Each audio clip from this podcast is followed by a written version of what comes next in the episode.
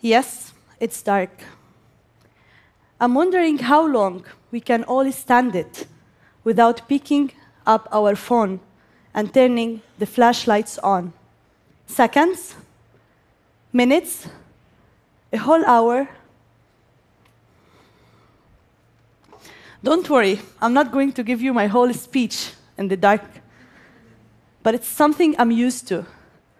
For more than 10 years, I and 2 million people back home have been living in darkness, locked between two borders that are nearly impossible to leave, literally, in an area that spans 25 miles long and about 5 miles wide.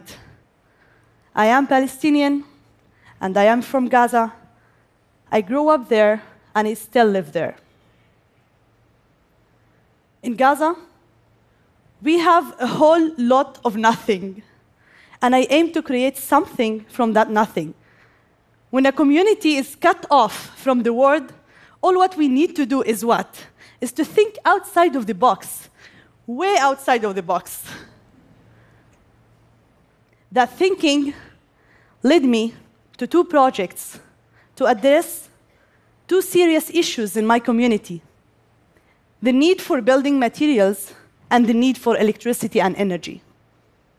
Two essential ingredients of life. Both are in lack of supply in Gaza. First, I'm not here just to talk about the occupation we have back home, the siege, the wars, the bombs, the protests, or the death toll.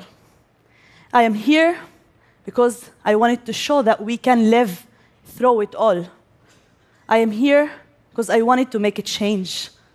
I am here to tell you that I am a statistic that cannot be ignored. In 2014 war, thousands of houses were destroyed. Those houses were made from sun-baked stones and blocks. Those houses stood for decades and decades. Those houses were for my family, friends, neighbors, everyone I know. And that time I asked myself a question what can I do for people? How can I help them? I knew we weren't able to get cement, aggregate, and sand to rebuild what the war destroyed, but also maybe we can use something from inside the community, something we already had. I started to put things together. First, paper as a filler, and instead of the aggregate, we import. But that did not work out. What about using glass powder to replace part of the cement?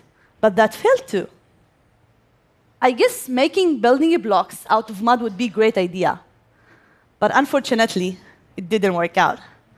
During the process of burning the muddy blocks, we had a huge amount of ashes. And I was like, why not we don't use those ashes? The idea flashed in my mind. Let's use it and combine it with the rubble of the demolished houses and make building blocks out of it. After more than 150 failed experiments, and over six months of research, I actually made it.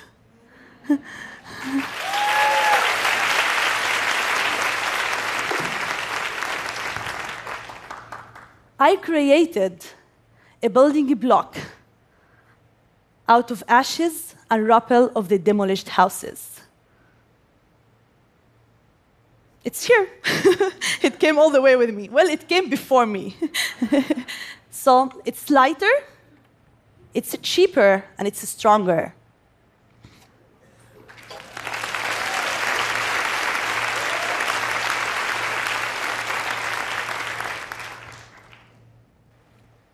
This building you block, of course, you ask yourself, how does girl do, how does girl do it?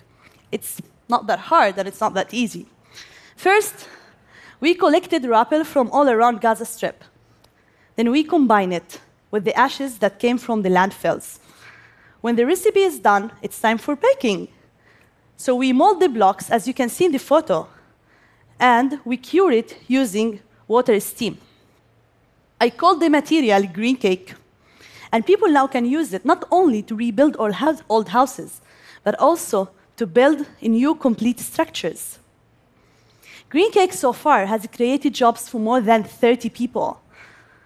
And we were, we were able to rebuild around 50 apartments.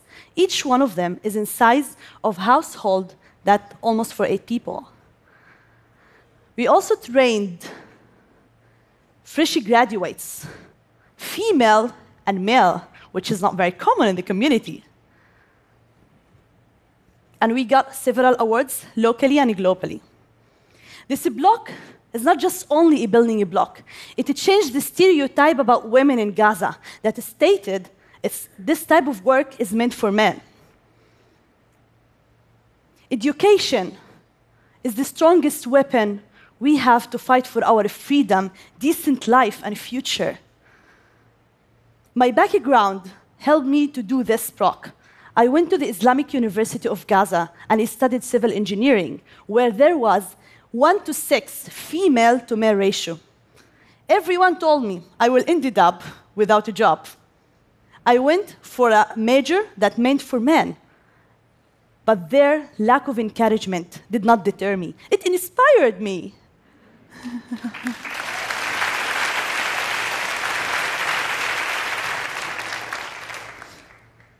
after this long journey with the block, and after two years, what Gaza, did, what Gaza does need is just, not just only building blocks, we also need electricity, we need the energy. I developed a new company called Sunbox. Sunbox is a smart solar kit that we sourced from China and we engineered to fit the market need. It powers not just only light, but also laptops, phones, internet connection, a fan or a TV. We teach local vendors and technicians to sell, install, and provide customer services for people. We got the project off the ground by providing 15 families with solar energy. One of the solar units we installed in a refugee camp, the next day I came to check what happened with the solar, and I found the whole neighborhood watching a football match using our device. I was like, wow, that's gonna create a huge impact in the community that encouraged us to go to the second round of bringing 300, sorry, 200 units. But each unit costs around $350. And the Palestinian family can't afford the $350. So we had to think again outside of the box. How can we make this happen? If a whole neighborhood can watch football match using one device, it means two, three, and four families can share one device and enjoy the electricity. What we did is we created a new business model called sharing is caring. sharing is caring business model says two families share one unit, three families share one unit, and they split the cost. So they can afford paying for it. Well, the idea caught on. I didn't expect that, but it just happened. In less than two weeks, we were able to provide over 200 people with electricity.